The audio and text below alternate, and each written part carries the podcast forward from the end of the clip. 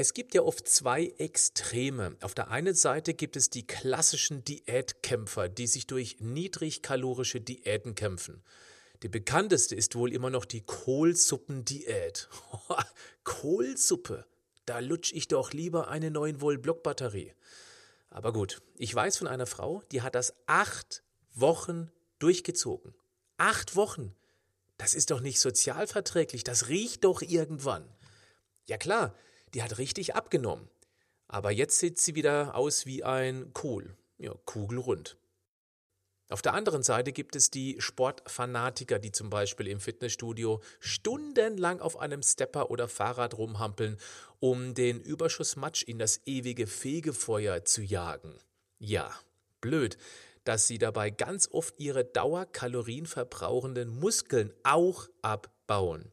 Deswegen sehen ja auch viele übertriebene Ausdauertrainings machende Frauen irgendwie aus wie tapezierte Knochen. Dünn, aber eben nicht schön geformt. Beide Extreme sind gesundheitsschädlich und optische Problemfälle. Dabei geht es auch ganz einfach. Du musst dich satt essen und Sport kannst du bleiben lassen. Wie? Ja, das erfährst du jetzt. Das ist der Podcast von Patrick Heitzmann. Schön, dass du mit dabei bist.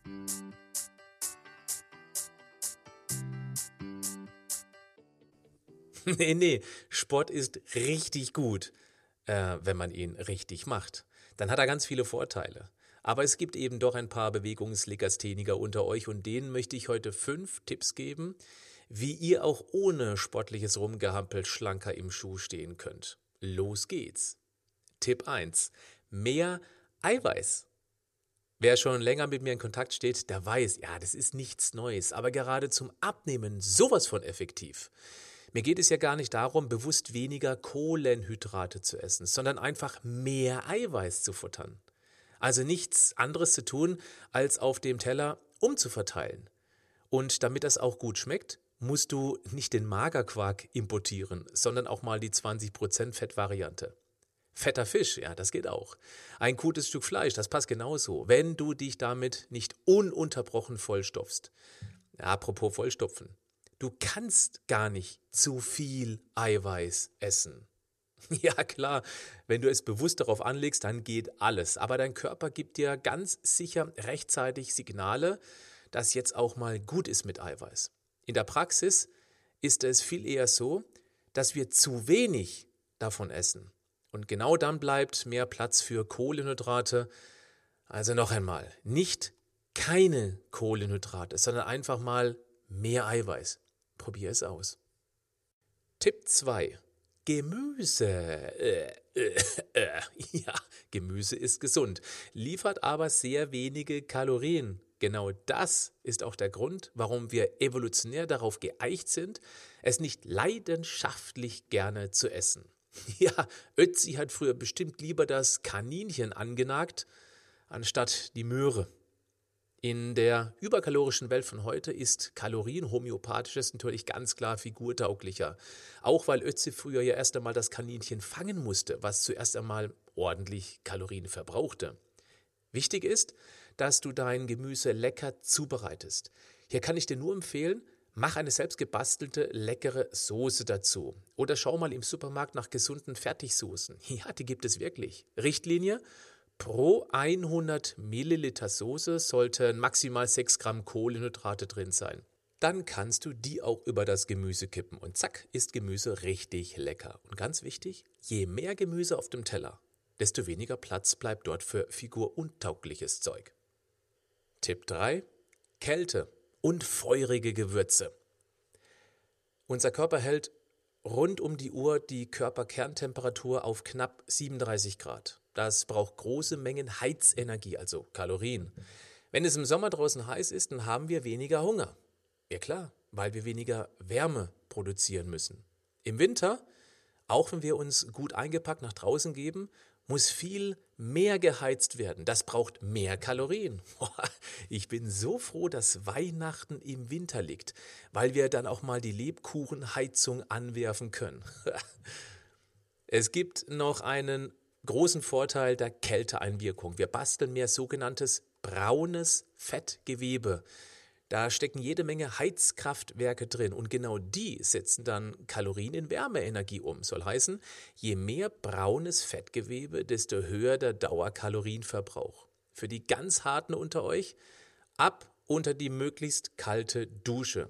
Taste dich da langsam ran. Erste Woche nur die Arme und Beine drunter halten, die Woche darauf zusätzlich den Kopf, eine Woche später den ganzen Körper. Und dann verlängerst du die Duschintervalle mit kaltem Wasser. Wenn du das magst, dann kannst du auch feurige Gewürze nehmen, Chili oder Cheyennepfeffer zum Beispiel. Das darin enthaltene Capsaicin heizt ein bisschen ein. Auf Dauer macht sich das in der Kalorienbilanz bemerkbar und damit auch im Spiegelbild. Feuerfrei. Tipp 4. Einfach mal Nein sagen. Viele leiden unter Naschdemenz. Ja klar, sie futtern irgendwas, ohne es bewusst wahrzunehmen. Da kommt ganz oft mächtig was an Kalorien zusammen, das wir dann gar nicht auf dem Schirm haben. Und es wird ja auch nicht einmal genossen, weil es dann in Ordnung wäre. Nein, es wird einfach importiert, ganz nebenbei, ohne Sinn und Verstand. Achte mal ein paar Tage ganz bewusst darauf. Das macht viel aus. Es ist oft einfacher, 300 Kalorien einzusparen, als sie durch Sport zu verbrauchen. Tipp 5. Schritt für Schritt fit. Okay, jetzt komme ich doch noch mit Sport um die Ecke, aber einen, bei dem du nicht ins Schwitzen kommst. Und was du ganz nebenbei machen kannst, mach mehr Schritte. Kinder laufen täglich mindestens ca. 10.000 Schritte, Erwachsene ein paar tausend, Tote null. Ja, die Tendenz ist eindeutig. Natürlich verbrennst du mit deinem Fahrwerk nicht dramatisch Kalorien, aber du arbeitest in die richtige Richtung.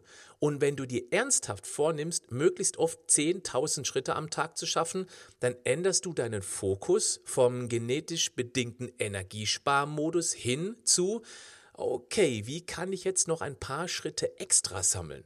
Und genau darauf kommt es an, auf den Fokus. Es fühlt sich richtig gut an, wenn du dann Richtung 10.000 Schritte unterwegs bist. Schritt für Schritt fit. Bis zum nächsten Mal, wenn du magst. Stopp, bleib noch einen kurzen Moment bei mir. Zumindest dann, wenn du ein Unternehmen hast oder eine Führungskraft bist, der die Gesundheit der Mitarbeiter am Herzen liegt. Gesunde Mitarbeiter werden immer wichtiger. Ein reduzierter Krankenstand spart viel Geld. Ein fitter Mitarbeiter ist auch bis ins hohe Alter deutlich belastbarer. Viele große Unternehmen haben das längst erkannt. Als Keynote-Speaker zu Firmentagungen, Jahresauftaktveranstaltungen und Gesundheitstagungen wurde ich bereits von großen Unternehmen wie zum Beispiel der Telekom, BMW, viele Sparkassen und Volksbanken, Bayer, Otto, Intersport, Maritim Hotel und der BASF-Gruppe gebucht. Aber auch viele Familienunternehmen erkennen den Wert gesunder Mitarbeiter. Wenn du Interesse hast, einen wissenschaftlich fundierten, praxisorientierten und dennoch humorvollen Infotainment-Vortrag für Mitarbeiter und Kunden deines Unternehmens anzubieten, dann schreib mich an unter vortrag@patrick-heitzmann.de. Du findest die Adresse auch in den Show Notes. Bleib gesund, aber mach auch was dafür.